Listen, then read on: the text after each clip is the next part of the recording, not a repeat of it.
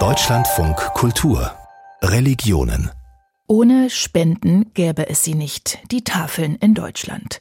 Rund zwei Millionen Menschen, die nicht genug Geld für Essen haben, gehen jede Woche zu einer Tafel. Für einen symbolischen Preis von einem Euro bekommen sie dort Lebensmittel.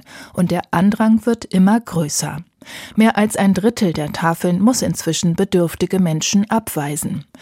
Während viele das Engagement der Tafeln begrüßen, gibt es auch Kritik.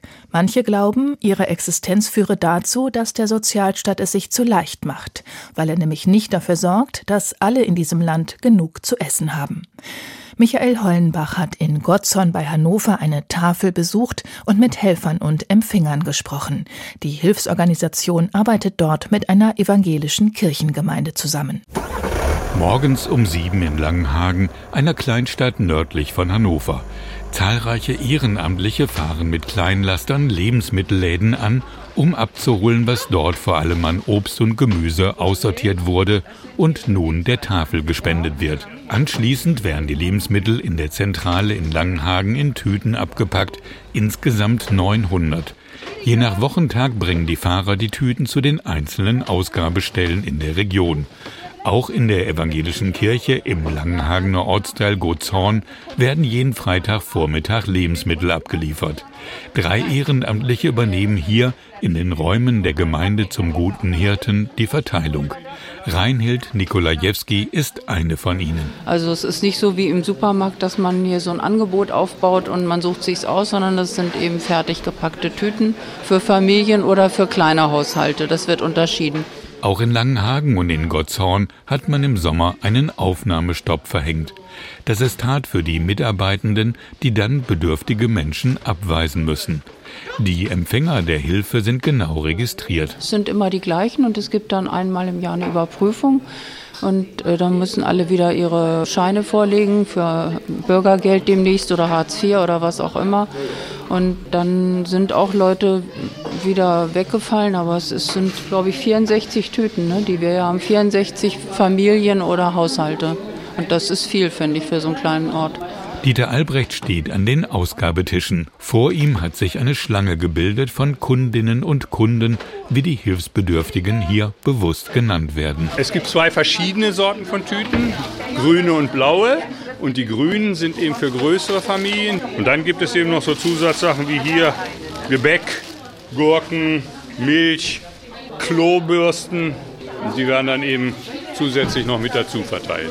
Neben der Tüte, die jede bekommt, die meisten, die hier anstehen, sind Frauen, gibt es noch Lebensmittel, die man zusätzlich mitnehmen darf. Dann haben wir heute noch entweder Gurke, Salat, Rosenkohl, Paprika. Keine Tomaten. Keine Tomaten mehr, sind alle. Allerdings darf jeder und jede nur eine weitere Ware mitnehmen. Nee, also entweder oder, alles, alles geht nicht. Sorry. Manche sind schon sehr früh hier. Sie werden dann von Helferinnen der evangelischen Gemeinde empfangen und mit Kaffee und Kuchen versorgt. Zu den Frühaufstehern gehört auch Heidi Morgenstern. Sie sitzt in ihrem Rollstuhl mitten im Saal und ist so etwas wie der Ruhepol hier. Sie teilt die Wartenummern aus. Ich kriege Grundsicherungsrente und das reicht vorne und hinten nicht. Ich muss rechnen, ich habe manchmal nur bis zu 50 Euro im Monat zur Verfügung, weil ich muss ja Strom selber bezahlen, Versicherung selber bezahlen, weil ich muss auch Haftpflichtversicherung, Hausratversicherung, Internetanschluss und alles. Das, ich habe jetzt schon vieles gekündigt, weil ich nicht mehr mir das leisten kann. Meine Abo von der neuen Presse habe ich jetzt gekündigt. Giga-TV-Box werde ich kündigen, wenn der Vertrag ausläuft. Von meinem Handy, das werde ich auch kündigen. Also da fehlt das vorne und hinten. Neben ihr steht eine Frau Mitte 50, die ihren Namen lieber nicht nennen möchte. Sie kommt seit drei Jahren zur Tafel. Weil eben diese Lebensmittelpreise sehr hoch sind. Und ich habe ja auch so eine Kind, der Diabetiker ist auch so muss ich Spezialsachen, ne? gerade so frische Sachen, Gemüse, das sind so schwer zu besorgen. Also für mich, die ich nicht arbeite, ja, hauptsächlich ist das der Grund. Zu wenig Geld. Weihnachten kriegen wir ja hier eine Weihnachtstüte, wie ich immer sage. Die kommt zusätzlich zu der Tüte. Also helfen tut das schon. Ist bloß ein bisschen einseitig gefüllt, die Tüten, dass immer das Gleiche ein bisschen drin ist. Ab jetzt ist es wirklich viel teurer. Ne? Da hat man Zukunftsängste. Ne? Ob ich schaffe, überhaupt in dieser Wohnung zu bleiben, die Miete zu bezahlen können. Möchte nicht irgendwie auf die Straße landen. Die Tafel ist eine nichtkirchliche Organisation, die aber vor Ort häufig mit Kirchengemeinden wie der zum guten Hirten kooperiert.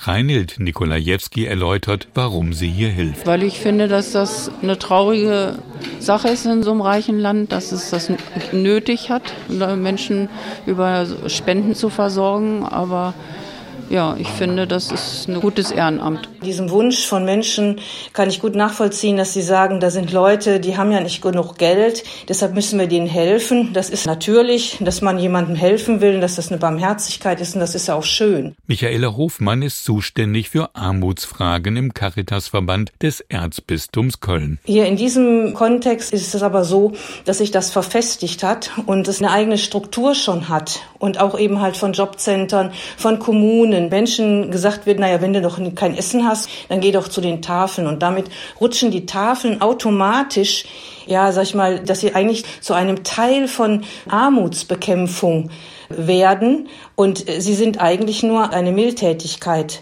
Also ich sehe das als ein Armutszeugnis auch unseres Sozialstaates an, weil einfach damit sehr deutlich wird, dass Menschen nicht genügend Geld im Portemonnaie haben die Regelsätze seien viel zu gering und das gelte auch für das künftige Bürgergeld. Und hätte man da einen, einen, realistischen Regelsatz, dann müssten viel, viel weniger Menschen eben halt zur Tafel gehen, müssten sich nicht anstellen und würden nicht so beschämt. Doch Michaela Hofmann weiß, dass die kirchlichen Hilfsdienste wie Caritas und Diakonie in einem Dilemma stecken. Denn der Auftrag von Caritas und Diakonie ist ja auch eben halt Menschen zu helfen in Not. Aber zu so einer Not und zu so einer Hilfe gehört ja auch, dass man Gerechtigkeit einfordert. Und das wird häufig dann vergessen. Dieses Problem sehen auch Mitarbeitende der Tafel wie Reinhild Nikolajewski. Da müsste man vielleicht mal grundsätzlich über Verschiedenes nachdenken, warum Leute immer reicher werden und andere immer ärmer. Das ist eine politische Frage, die sicher auch nicht leicht durchzusetzen ist, weil die Armen haben keine Lobby die Reichen schon. Sie befürchtet, dass der Andrang bei den Tafeln in den kommenden Jahren eher noch größer werde. Weil es eben auch einfach immer mehr Alte geben wird und die Versorgung mit den Renten entsprechend geringer, sodass gerade auch viele alte Frauen, die eben auch Jahre nichts eingezahlt haben, die Kinder großgezogen haben oder was auch immer oder eben traditionell werden Frauen ja immer noch schlechter bezahlt als Männer einfach wenig verdient haben, die werden sicherlich irgendwann so arm sein, dass sie auch auf sowas angewiesen sind. Hunger in der Überflussgesellschaft, Armut, die zunimmt in Deutschland. Im vergangenen Jahr erreichte die Armutsquote einen traurigen Höchststand, 16,6 Prozent laut Paritätischem Armutsbericht 2022.